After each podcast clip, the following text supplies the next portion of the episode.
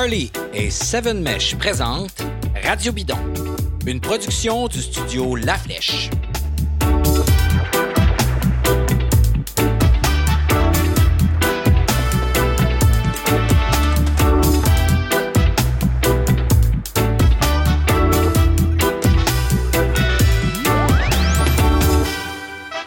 Bonjour et bienvenue à Radio Bidon. On est au cœur du Tour de France en ce moment. Euh, Tour de France qui est présenté par Flowbikes, notre partenaire avec lequel vous pouvez voir évidemment certaines des plus grandes courses de la saison, dont le Tour de France, la Vuelta à Espagnol, les championnats mondiaux, les Coupes du monde de cyclocross et on en passe.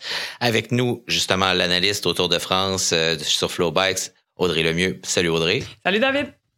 Ça va bien? Ben oui, toi?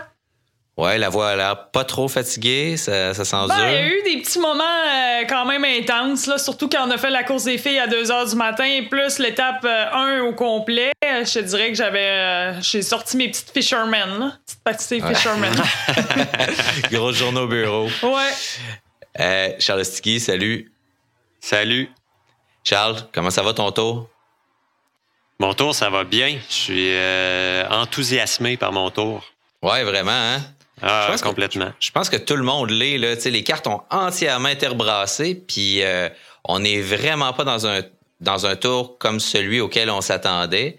À part peut-être une chose, là, toi et moi, on avait parié sur le même joueur, là, Tadej Pogacar, puis j'avais dit ça va être facile en plus.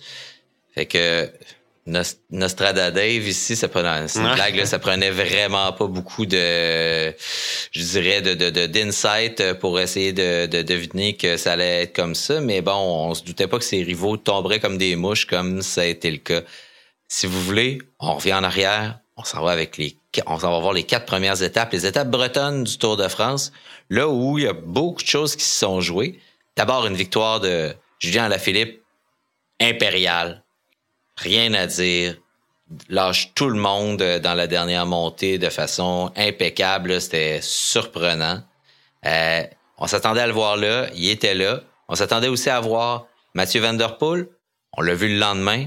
Plus fort que jamais. Une victoire euh, pour son grand-père, pour Poupou, Raymond Poulidor. Euh, Qu'est-ce que vous avez pensé du, euh, du maillot spécial euh, de, de, de, son équipe euh, pour la première étape? Moi, j'ai moi j'ai assez aimé ça, là, le maillot old school. Là. Je sais pas si vous avez aimé ça, là, mais euh, ben, si tu poses la question d'un point de vue esthétique, de mon côté, pas Ouais. tellement, mais euh, c'est un super clin d'œil. Puis, Ouais. encore, tu sais, de la même façon qu'à Philippe avait la pancarte euh, à la première étape, euh, en portant ce maillot-là, c'était c'était une, une- une pancarte littérale sur euh, Van Der Poel. Il allait Ouais. faire ce que son grand-père avait pas été capable de faire. c'est-à-dire porter Euh, le maillot jaune, ouais. Voilà. Ça fait que euh, un, un coup d'œil sympathique, mettons, euh, une idée sympathique. Ouais, moi je l'ai Ben, moi, trouvé beau. Ouais, ben moi, j'ai j'ai bien aimé parce que. Surtout la photo, quand on voit vraiment superposer son grand-père, Mathieu ouais. Van Der Poel, euh, même, même euh, en train de boire euh, un petit quelque chose. Tu sais, ça nous ramenait exactement là. L'effet était, l'image était forte. En plus, avec le maillot, le fait qu'il l'ait mis pour la première étape, je trouvais ça super. Puis, tu sais, on s'entend que tout, tout ça, là, le Tour de France, là, c'est euh, juste du positif dans le sens que ça amène tellement du monde à, à regarder. Puis on en reparlera, là, mais aussi quand la victoire d'étape euh, de Mathieu Poel, quand il a remporté ça, là, c'est fou, là, le, le- le record, je pense, de, de gens qui étaient au rendez-vous pour voir cette victoire-là. Ben, tu sais, ça amène ça aussi, ça amène un engouement pour le vélo, ça nous ramène dans l'histoire, euh, c'est vraiment bien. Question marketing, c'était pas mal réussi Oh, euh, dans oui. le genre. Euh, bon, euh, justement, Mathieu Van Der Poel sur le mur de, Bre- de Bretagne s'impose euh, de manière magistrale, lui aussi. Donc, on a, a pas des grandes surprises, mais on a des épreuves quand même euh, assez exaltantes et en particulier, et peut-être un peu plus dramatique, la troisième là, vers Pontivy, où c'est euh, où Van Der Poel va travailler pour Tim Merlier, pour son coéquipier, pour la victoire, mais c'est pas ça la nouvelle du jour. La nouvelle du jour, c'est les crashs, donc les chutes à répétition. Euh, et peut-être aussi là, le fait que euh, bon, où on va perdre plusieurs, plusieurs, plusieurs très gros joueurs. Gary Thomas tombe très tôt dans l'étape. Euh, on Primoz Roglic un, peu plus tard. Euh, Jack Haig tombe et ne se relèvera pas, abandonne le tour. Donc, on a des abandons, on a du monde qui s'en va à la maison hein, avec l'air de, de momie. donc, et on se pose la question sur le design d'une étape comme celle-là, c'est-à-dire où il y a une longue descente dans des rues extrêmement étroites, où on roule à 70 km heure avec des virages dans du mobilier urbain avant d'arriver au sprint. Sprint où il y a, encore une fois, une chute, mais là, bon, c'est la faute à personne, je pense, sinon à Caleb Ewan lui-même, en tout cas, de ce que j'ai vu, là, qui a l'air de d'avoir touché la, roue avant là, de, de, de, de, celui qui était devant lui, puis de de s'être euh, de planté à ce moment-là. Euh, ceci étant dit, euh, est-ce que on... moi ma théorie c'est que les, les les, les parcours les routes françaises elles sont elles sont faites pour des tacos puis que finalement là on a des Formule 1 là, donc avec des parcours qui font aussi qu'on sait que ça va arriver au sprint, qu'il va probablement avoir une échappée qu'on va essayer de reprendre. Donc, toutes des conditions pour qu'il arrive des malheurs, entre guillemets, comme dirait ma grand-mère. Euh, donc, euh, qu'est-ce que vous en pensez? Est-ce que c'est comme ça le tour, puis on le garde de même, puis tant pis, puis le monde tombera, ou si c'est aux organisateurs de, de changer leur manière de faire? Veux-tu commencer, Charles? J'allais après. Oui, ben tu sais, euh, j'ai toujours tendance à me fier aux commentaires des coureurs. Euh, j'ai toujours une première impression. Euh, cette fois-là, c'était coup sur coup. C'était vraiment, voyons, une autre chute, encore une chute, encore une autre. Il y a eu des malchances, puis il y a eu des, des trucs qui étaient des chutes par design, je dirais. Là. les coureurs s'en sont pleins, puis pas, pas des coureurs qui sont nécessairement reconnus pour être heureux à l'avant, euh, qui, qui, finissent par dire euh, ça n'a pas de sens ce qui se passe en ce moment. Ils n'ont pas nécessairement la solution. Est-ce que c'est euh, de faire des finishes dans des petites, euh, inverser les faux plats descendants pour des faux plats montants? On sait en même temps qu'il y a des impératifs d'arriver dans certains euh, certains endroits d'un point de vue commanditaire. mais tu sais, on peut pas continuer c'est parce que là, c'est le concours au plus courageux. Et à mon avis, une course cycliste, ça devrait pas être un concours de courage pour euh, paraphraser Richard Desjardins. Mais le, là, j'ai l'impression que dans certaines occasions, c'est ce qu'on a. Uh-huh. Euh, donc, modification nécessaire. Euh, tu sais, on l'an dernier ou en 2019, 2020, je je sais plus. on a vu des choses assez dramatiques là, au Tour de Pologne dans un faux plat descendant au sprint. Euh, ce qui est arrivé à, voyons, son nom m'échappe. Non, euh, de Quickstep qui, euh, qui, qui est parti dans le décor puis qui a passé un ah an sur le carreau. Euh, Jacobson. Jacobson, merci. Mm. L'étape suivante, c'est qu'il en soit mort sur place. Là. Ça fait que, Je veux dire, on peut pas attendre que ça arrive avant de faire des modifications. Je sais pas ce que tu en penses, Audrey. Ben, c'est sûr que je veux dire, la Bretagne, Bon, faut, faut isoler la variante. La Bretagne, déjà, c'est super technique, c'est super difficile. Les routes sont étroites. Il euh, n'y a pas de marge de manœuvre sur les côtés de route. C'est directement dans la pelouse, puis directement dans le décor. Ça, c'est une chose. C'est sûr que les parcours, euh, ça, ça va toujours rester. Surtout en début du Tour de France. Euh, donc, la Bretagne, si tu l'isoles, tu la mets quelque part dans le Tour de France, pas au début. Déjà, déjà ça, tu diminues les chances de chute. À cause du, facteur de nervosité qu'il y a au début du Tour. Euh, ah, beaucoup. c'est ça. Puis là, où là aussi, je pense, une belle solution, c'est que, regarde, on était 184, les courants étaient 184. La première étape, à potentiellement rêver, je peux aller chercher le jaune. Fait que ça, ça donne encore plus de tension puis de nervosité dans le peloton. Tandis que, tu sais, par exemple, dans le passé, il y avait un contre-la-montre par équipe où il y avait un prologue. Donc là, déjà, il va y avoir des coureurs qui vont perdre du temps énormément, seront plus euh, des prétendants pour aller chercher le jaune parce que le jaune, je pense que les, coureurs sont prêts à prendre plus de risques, mais comme tu le dis, j'accuse personne non plus. Tu sais, je veux dire, c'est pas supposé être une course au courage, tout ça. Euh, donc, moi, ça, je pense qu'on diminuerait déjà le bassin de coureurs qui vont se battre pour aller chercher le jaune. Euh, donc ça, c'est une des choses. Bon, là, il y a toutes sortes de débats aussi, là, et je pense que les discussions, même dans les organisateurs, au, sein de, l'organisation, puis même au sein du vélo, tu comme là, on a eu Marc Madio qui parlait encore les oreillettes, tout ça, mais tu sais, regarde, je veux pas rentrer trop dans les, dans les débats, euh, mais je pense que ça, déjà, on, diminuerait le bassin de coureurs qui peuvent remporter. Puis aussi, tu sais, je me souviens même, il y, a 10 ans, quand je courais en France, les organisateurs de course, c'est qu'en France, ils en mettent partout des dos ils en mettent partout du mobilier urbain, c'est rendu fou, là, tu c'est comme c'est quasiment une réalité que dans chacune des villes, les, les, organisateurs disent on pourra plus en faire à un moment donné parce que c'est c'est tout le temps comme ça, des dos Tu sais, Garen Thomas, il est tombé sur, à cause d'un dos C'est sûr que, je veux dire, il y a peut-être un peu euh, d'inattention, mm-hmm. là, mais bref. Donc, moi, je verrais ça. Euh, c'est sûr, la Bretagne, on, je pense que ça a été beaucoup critiqué. Je suis d'accord. Parce que, tu sais, le, le, Tour de Pologne, c'était une descente faux plat à 2% d'inclinaison. Puis l'étape euh, de la troisième étape, c'était 1,2% d'inclinaison, la descente. Je veux dire, ça s'apparente quand même à ça, là. On était, euh, c'est euh, quand même assez dangereux. bon, tu sais, il y a comme, comme je, racontais, je parlais de sécurité avec Hugo Hull dans, dans l'épisode précédent qu'on a diffusé. Tu sais, je disais, il y a comme une mythologie du vélo là où il faut que ça soit dangereux. Sais, ça a commencé, il descendait les Pyrénées, sais, en à, partir de 1913 avec euh, des bicycles à pédales tout croche, euh, pas de vitesse, à peu près pas de frein, tu sais, fait que il y a quelque chose d'un peu, euh, je pense, qui est comme ancré dans la, mythologie du vélo où plus c'est dangereux, plus ça n'a pas d'allure, mieux c'est. C'est encore peut-être plus vrai sur le Giro où là, on fait toujours mm. des trucs monstrueux, puis on vous envoie dans des montagnes enneigées à chaque fois. Ceci étant dit, on parlera des étapes euh, alpestres euh, des derniers jours euh, après, puis ben c'était pas drôle non plus. On a quitté, on a quitté la Bretagne avec, j'ai envie de dire une surprise agréable pour beaucoup de gens. C'est une victoire de Mark Cavendish qui était pas censé faire partie de l'équipe euh, de De Quick Quickstep pour le tour. Euh, on le sait, euh, Bennett s'est retiré et c'est Cavendish qui l'a remplacé. Cavendish, dont d'aucuns croyaient qu'il était fini. moi, j'étais convaincu que la carrière de Mark Cavendish était terminée, qu'il allait plus jamais remporter une étape sur un grand tour, que c'était fini.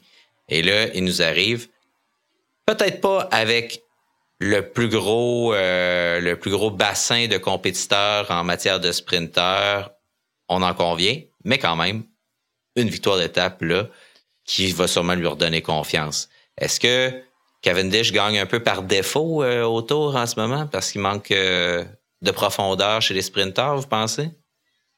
Non. Puis ça vient de quelqu'un qui qui est vraiment pas un fan de Cavendish. Je suis en mm-hmm. train de le devenir en fait là tu, sais, ça reste le Tour de France. Toutes les équipes peuvent envoyer tous les sprinteurs qu'ils veulent. C'est la course la plus importante de l'année. Euh, le sprinter qu'on attendait, c'est Caleb Ewan. Il s'est enfargé dans ses lacets de bottines. Il est tombé. Il a amené sa gaine avec lui. C'est pas la faute à Cavendish. Il est là. Il est placé. Il pousse 200 km pour rester avec les autres et être capable de sprinter à la fin. Je pense qu'on n'a pas le droit de dire qu'il gagne par défaut. Euh, si on prend les 10 meilleurs sprinteurs, qu'on les fait courir sur un, euh, une piste de course automobile, puis on vérifie celui qui est capable de pousser le plus de watts, probablement qu'il gagnera pas. Cela dit, il vient de gagner deux étapes du Tour de France. Euh, je, je, vais prendre pour une fois dans sa vie et dans la mienne sa défense. C'est pas des victoires par défaut. C'est mérité. C'est. Puis tu sais, le peloton en entier lui a donné une tape dans le dos pour lui dire Wow! les autres sprinteurs avaient des frissons de le voir aller. C'était assez Il a de se passer quelque chose du côté de Deconnect Quick Step. Là, on a vu à la Philippe euh, qui, qui menait le peloton, ben, menait la, le, train euh, de la Deconnect pour euh, Cavendish. on, voit là, que tout le monde pleurait dans l'équipe quand il a gagné. il se passe quelque chose de spécial. As-tu cette impression-là, Audrey, aussi? Ben oui, mais tu sais, je veux dire, quand. Regarde, il euh, faut, vraiment y aller depuis le début de la saison. Mark Cavendish gagne 4 étapes autour de Turquie sur 8. Tu dis, bon, là, il n'y a pas vraiment les meilleurs sprinteurs au monde. Ah, OK, il recommence à gagner, goûte à la victoire, ça lui donne la confiance. T'es en début de saison, tu dis, bah, tu sais, c'est correct. Là, t'arrives, t'es au Tour de Belgique, tous les meilleurs, tous les meilleurs sprinteurs étaient là. c'est une course aussi de préparation en vue du Tour de France pour tous les trains qui se préparent. Tu sais, t'avais du Caleb Ewan, t'avais la Alpecin Phoenix avec euh, Philipson, t'avais euh, Name là. Je pense, euh, je suis plus certaine si Arnaud Desmar était là, là. En tout cas, je vais pas vous envoyer sur des fausses pistes, mais en tout cas, on s'entend pour dire que Caleb Ewan était pas mal le sprinter à, regarder. Il l'a battu avant le, Tour de France. Donc, c'est pas un hasard. On voit qu'il a retrouvé sa pointe de vitesse. Là, tu te dis, OK, ouais, euh, là, ça commence à être du sérieux. Tu sais, euh, là, t'arrives au Tour de France, ils ont mis en place leur train. Il y a, il y a Morkov, lui, comme euh, poisson pilote. On sait très bien que quand t'es. En tout cas, c'est de ses propres aveux à lui. Quand tu travailles avec Morkov, t'augmentes mm. drastiquement tes chances, t'augmentes considérablement tes chances de gagner. Moi, j'étais convaincu que quand j'ai vu la, victoire au Tour de Belgique, je me suis dit, c'est sûr qu'ils vont en chercher une au Tour de France. Ça, c'est sûr. Là, en plus, tu sais, bon, vous l'avez dit, Caleb Ewan n'est plus là. Hier, t'as deux autres solides sprinteurs qui ont fini hors délai, hein, qui sont plus là. Tim Merlier puis Arnaud Desmar. Donc là, ça t'en fait encore. Puis je pense, moi, je voyais ces deux-là qui auraient pu venir en tout cas, euh, à chercher une, une victoire. Là, t'enlèves ces deux-là. Caleb Ewan n'est plus là. Cavendish, là, on, on est quasiment en route pour aller égaler le, record. Là. Ça commence à être pas mal sérieux, là, son affaire. C'est vrai, parce qu'il a deux étapes d'égaler le record de victoire sur le Tour de ouais. Merckx. Il va falloir qu'il se rende à, se rende à destination, ce qui a été complexe hier. Ouais, ça aussi. Euh, ce qui me fait penser aussi que le maillot vert, je vais y aller d'une savoureuse prédiction. Là le maillot vert du Tour 2021, mark my words, ça va être Sonny Colbrelli. Ouais. Il est en train. Avec l'étape qu'il a faite hier, euh, il, est, euh, il, est, en train de faire un Sagan de lui-même, euh, pas un pur sprinter, mais capable de passer les bosses. J'ai l'impression que les, les, espoirs de points pour Cavendish pour la suite des choses, ça va être sur, sur des finishes et non plus sur des sprints intermédiaires comme il a réussi à aller chercher cette semaine. Euh, watch out Colbrelli. Ouais, dans le cas de dimanche Verting, c'était aussi d'être un dur à cuire là, parce que ça, ça prenait. Euh, c'était pas juste d'être fort des jambes, là, puis oui, d'aller chercher la bonne échappée, mais c'était de survivre euh, jusqu'à la fin. Puis ça a été, ça a eu l'air difficile, c'est pas le mot là. Ça a, eu l'air. Il y en a pour qui c'était presque tragique là. On les voyait aller. On a vu Alain Philippe se changer presque au complet sur le bord du chemin, mais on y reviendra. Euh, ouais. Mais pas juste pour te dire euh, une chose, par contre. Il était, il était largué au début, Cavendish, puis ça, mm-hmm. il y avait trois coéquipiers avec mm. lui. Ils l'ont jamais laissé, puis je pense que tout le long du Tour de France, ils vont s'assurer de faire ça parce qu'ils savent que qu'eux autres, c'est des victoires pas mal. En tout cas, leur chance de victoire avec Cavendish sur les étapes de plat, euh, fait que ça va toujours être comme ça. Je pense qu'il va toujours avoir un De Klerk, un Morkov, mm. euh, même Dries de Venin, il s'est resté avec lui. Fait qu'en tout cas, ça aussi, euh, c'était un beau travail d'équipe. Tu sais, c'est souvent on dit travail d'équipe au devant de la course pour chercher la victoire, mais ça, c'est un travail d'équipe à l'arrière qui se fait. Puis c'est considérable à, la fin du Tour de France. Puis regarde, il va être là demain sur la dixième étape. Fait que... Voir ça, ce bout-là, là, tu sais, les, les deux avec Cavendish qui sont en train de dire, OK, là, Marc, donne-y là, parce que là, on n'arrivera pas, là, puis hmm. euh, de, le voir souffrir. c'est presque, c'était presque une course aussi intéressante que celle qui se passait en avant, je pense. Euh, donc, on quitte euh, Fougères et la Bretagne avec sur cette victoire de Mark Cavendish, qui est une, on va dire, une première surprise du tour pour une autre surprise qui est pas une surprise, un contre-la-montre où là, on attend plein de gens. On sait que ça va être la première véritable explication pour les euh, prétendants au classement général. C'est un assez long contre-la-montre. Et là, c'est quelqu'un qu'on n'attendait pas vraiment pour la victoire d'étape qui est là, même si on sait qu'il est fort au contre-la-montre, mais pas quand c'est plutôt plat comme c'est le cas, et c'est Tadej Pogacar. Euh, on a vu euh, pas mal de monde faire comme hmm, parce qu'évidemment, c'est le sport national du cyclisme, c'est de douter de chaque euh, performance euh, spectaculaire. Euh, ceci étant dit, ça a comme été le premier clou dans le cercueil pour ses, rivaux de ce côté-là. moi, j'avoue, j'étais pas mal surpris de le voir. à la planche des belles filles, c'était comme l'année dernière, quand il, a reviré le tour à l'envers, puis il est venu prendre du temps à Primoz Roglic et gagner le tour on se disait bon ben c'était une grimpe, tu sais, puis c'était un bon grimpeur. Là, y a-t-il quelque chose qui est pas capable de faire parfaitement, euh, Tadej Pogacar? C'est la question qu'on se pose en ce moment. Moi, j'étais surpris de le voir là. Ben, je, je, moi, j'étais pas tant surpris. C'est, c'est la marque des, des, des, vainqueurs de Grand Tour, spécialement du Tour de France, d'être capable de, d'exceller, ce qui est bel et bien le cas ici dans toutes les, euh, toutes les sphères. Euh, on le voit dans des efforts individuels, oui, en ascension, de façon très évidente, mais même sur le plat, il est jamais, euh, il est jamais décalé bon, de là à gagner, de battre Stéphane Kung euh, sur le plat, c'est une autre paire de manches, mais je, je, mentirais dire que je suis tombé des nues là, de le voir tout en haut du classement. Ce qui m'a étonné un peu plus, ça a été de voir euh, Vingegaard et euh, Wood Van Aert devant Roglic, par exemple. Ça, ça laissait déjà entrevoir que ouais. que l'avenir était pas pas très jaune pour pour Roglic. Pour Primoche. Ben, moi, ce qui concerne Tadej Pogacar, si j'ai vraiment tout décortiqué les résultats du, de, de la saison qui menait jusqu'au contre la montre du Tour de France. Puis, quand je regardais ça, tu as eu Roglic qui avait mis 28 secondes autour des Pays Basques. À Tirreno Adriatico, il était, euh, là, c'est sûr, j'ai pas le, le, chrono exact, là, mais il était euh, quand même plusieurs secondes là, derrière euh, Wout van Aert. Euh, et je me disais, tu sais, il, il perdra pas de temps sur les favoris, mais de là à vraiment être top du top du top, comme ça, tu sais, puis faire le meilleur temps. Mais en même temps, je sais qu'un gars comme Pogachar, quand c'est le temps, tu sais, un athlète qui performe quand c'est le temps au bon moment, tu sais, son pic de forme, on s'entend qu'il est bien, euh, qui est bien senti, là.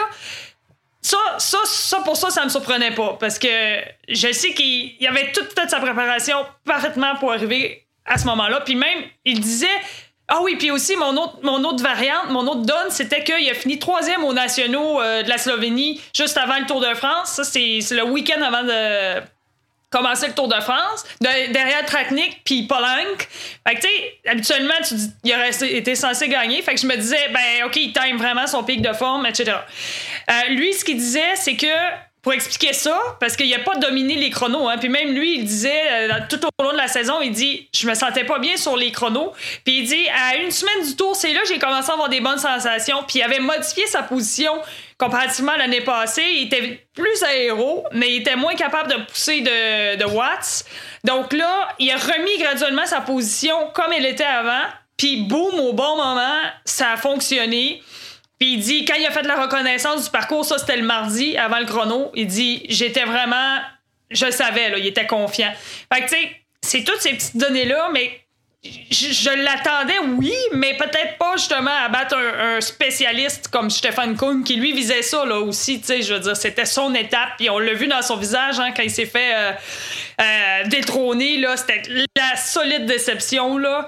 Il fait que, mais c'est ça, là, euh, puis... Ouais, il était dégoûté. Parce que, tu sais, Pogacar va tout, va tout, va tout rafler, là. Fait que, en tout cas, il est parti pour ça. Être pas en forme comme Tadej Pogacar euh, quand, quand ça va pas bien euh, sur le TT.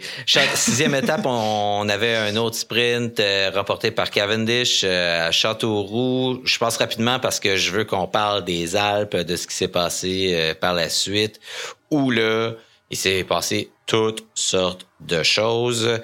La première, euh, peut-être dont on pourrait parler, c'est euh, la manière dont Bahrain Victorious est en train de, de, de pas trop faire rire d'eux autres avec leur nom en remportant euh, des, deux étapes.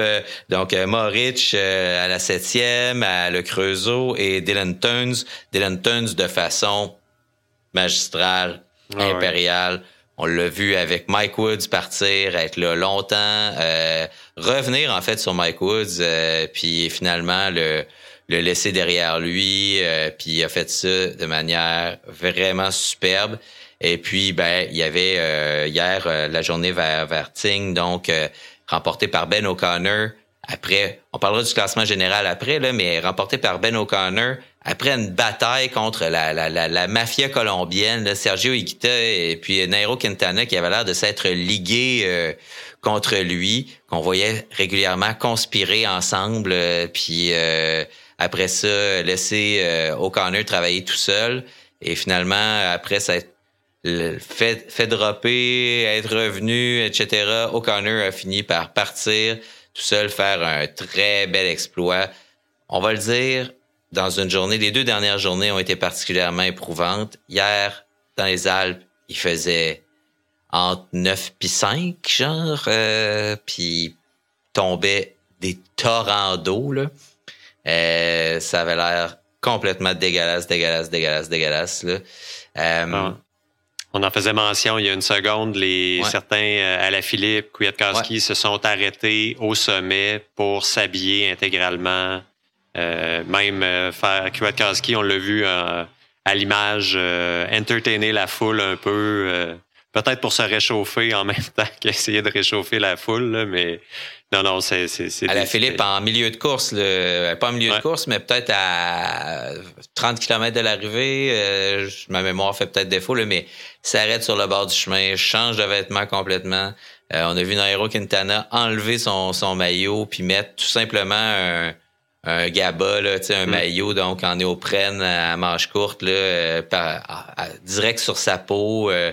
donc tout le monde euh, se cherchait. Il y avait juste Marc Hirschi qui a fait la course avec juste une veste. en cours.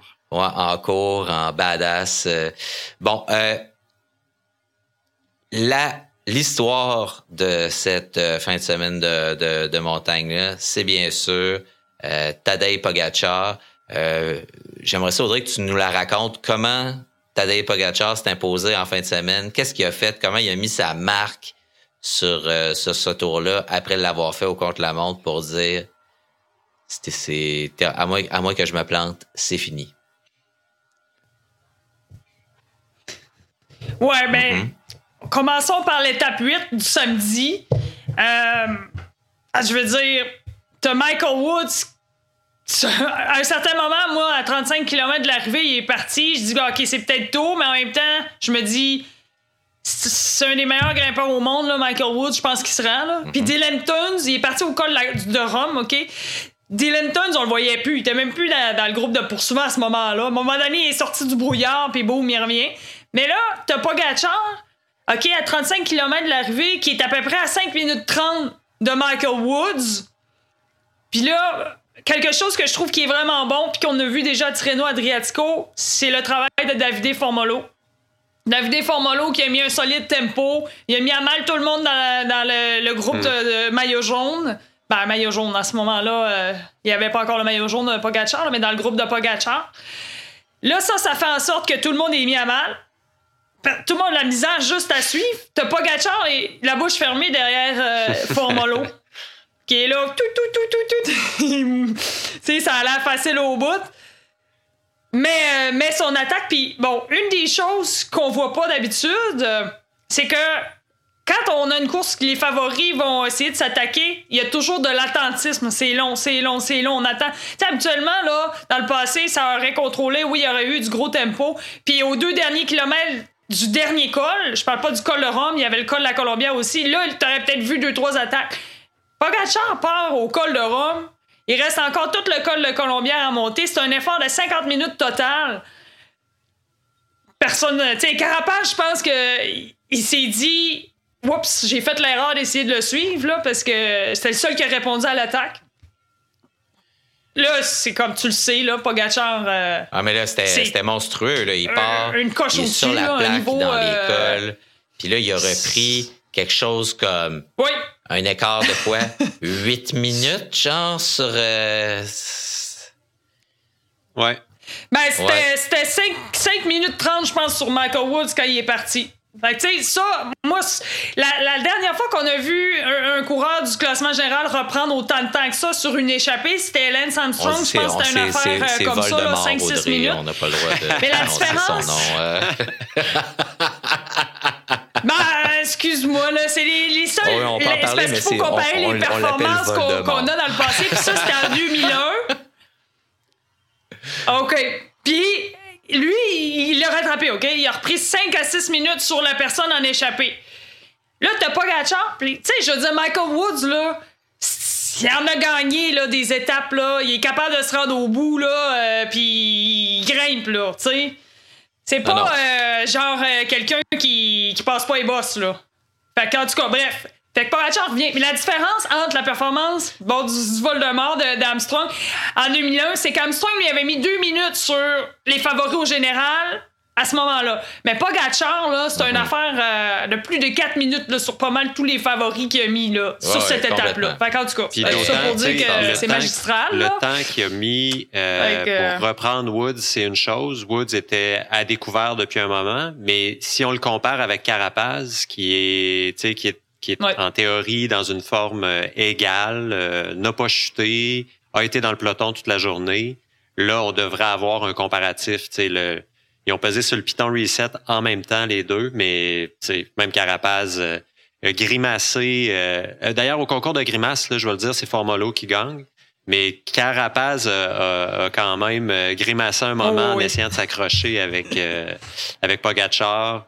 Puis il n'y a pas le choix, en fait. Tu faut que tu peux pas juste baisser les bras, sinon il va passer le reste de sa vie à se le faire dire. Ben, hier, hier, dimanche, il a essayé quelque chose, puis ben, finalement, Malgré lui, il a servi de rampe de euh, lancement. Ben ouais, s'est fait contre-attaquer tout de suite. Puis là, ben c'est ça, il a comme pas fait la même erreur que la veille. La veille, il a juste réussi à rester quoi 200 mètres, 200-300 mètres dans la route de Pogachar. Là, il, a, vu Pogachar partir et il s'est dit, bon, je pense que je vais regarder mon rythme. Là. Hmm.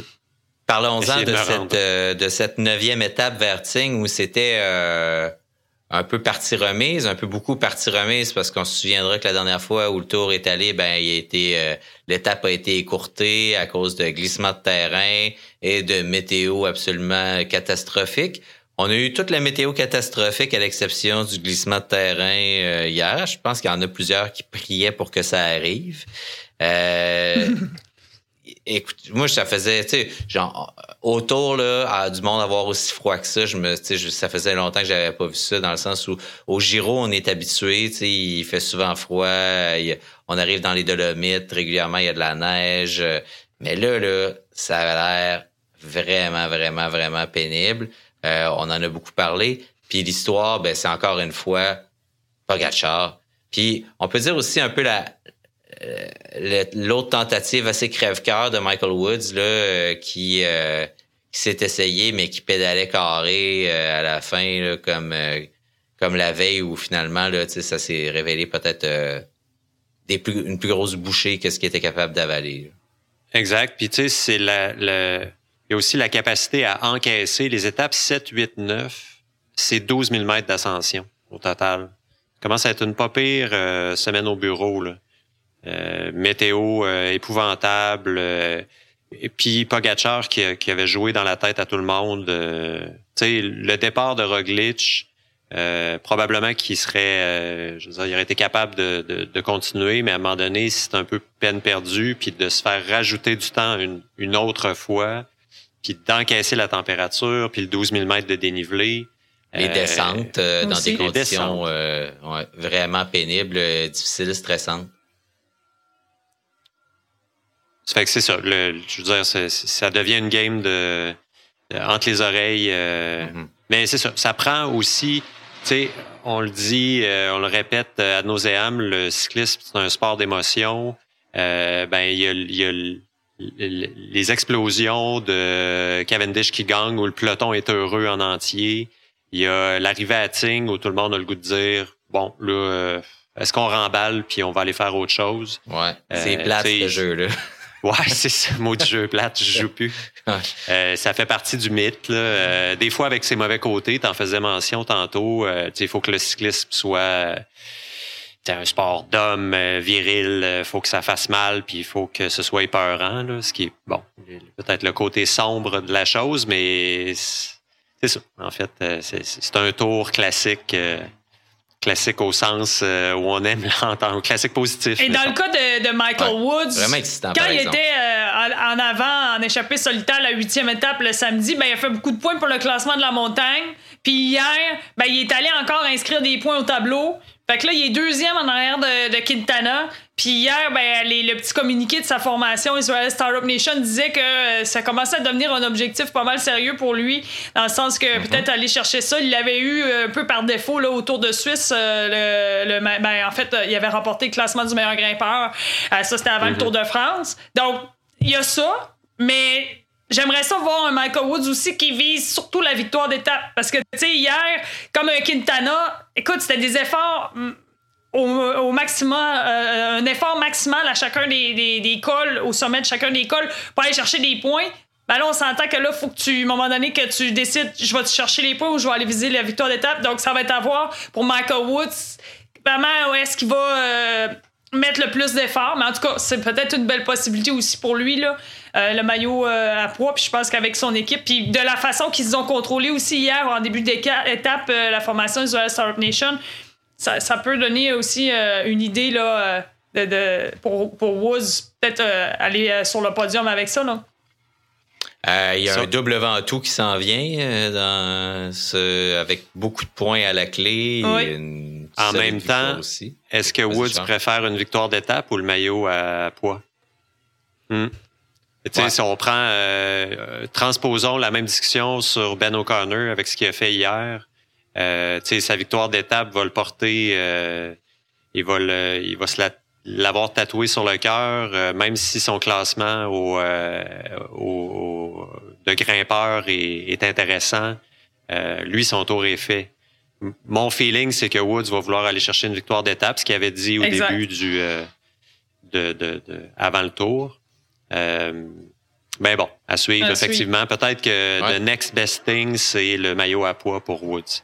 Ouais. Et ce, et ce qu'on n'a pas dit aussi, peut-être, et on peut euh, terminer là-dessus, c'est le l'immense rebrassage du classement général auquel on a assisté dans les deux derniers jours, puis en particulier hier, euh, où on a vu des, des groupes, euh, puis c'était le cas avant hier, c'était le cas hier, donc un, un peloton complètement effiloché dans, dans, dans les pentes, avec des groupes un peu partout. On a vu Guillaume Martin qui était pas mal loin, qui est rendu 9e au classement général. euh, tu sais, Ben O'Connor qui est sur le podium. euh, donc, euh, il y a... euh, Savez-vous c'est qui le numéro 3 au classement général en ce moment? Rigoberto Uran. Oui, monsieur, c'est Rigoberto Urán euh, qu'il ne faut jamais déclarer vaincu. C'est vraiment... alors, pendant que ses compatriotes se battaient puis jouaient des games contre Ben O'Connor, ce bon Rigo, lui, est monté euh, avec assurance euh, puis est allé euh, se placer troisième au classement général. Euh, Est-ce que ça va durer? On le sait pas, là, mais il, y a- il se passe des choses vraiment intéressantes ou des noms qu'on attend vraiment pas. Le Vingegaard, je pense qu'il est quatrième ou cinquième. Quatrième. Quatrième. Quatrième. Euh, c'est ça. Et qui euh, a toujours, je crois, le maillot du meilleur jeune. Donc, euh, c'est ça. Il, s'est passé plein, plein d'affaires dans, dans ces dernières étapes-là. Puis là, euh, ben, c'est pas fini. Parce qu'on en a encore euh, pour plusieurs jours à regarder ça.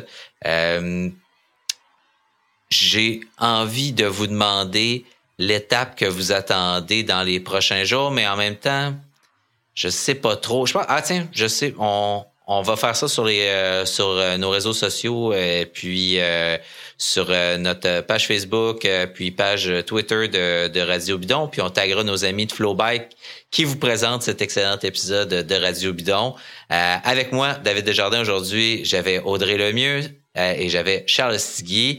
Monsieur, madame, merci beaucoup. Audrey, prends ta journée de repos maintenant. On te fait travailler ta journée de repos, on s'excuse. Ah non, Euh, j'aime ça, jaser vélo avec vous autres, les gars. ah, ben, merci, euh, merci d'être là. C'est vraiment super apprécié. Merci à vous toutes et, et tous d'être là à Radio Bidon, comme d'habitude. On vous salue et à la prochaine.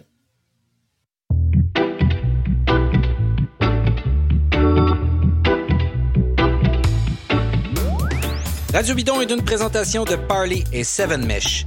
L'émission est conçue par La Flèche. Gabriel Bourdage est en charge du montage de la version audio.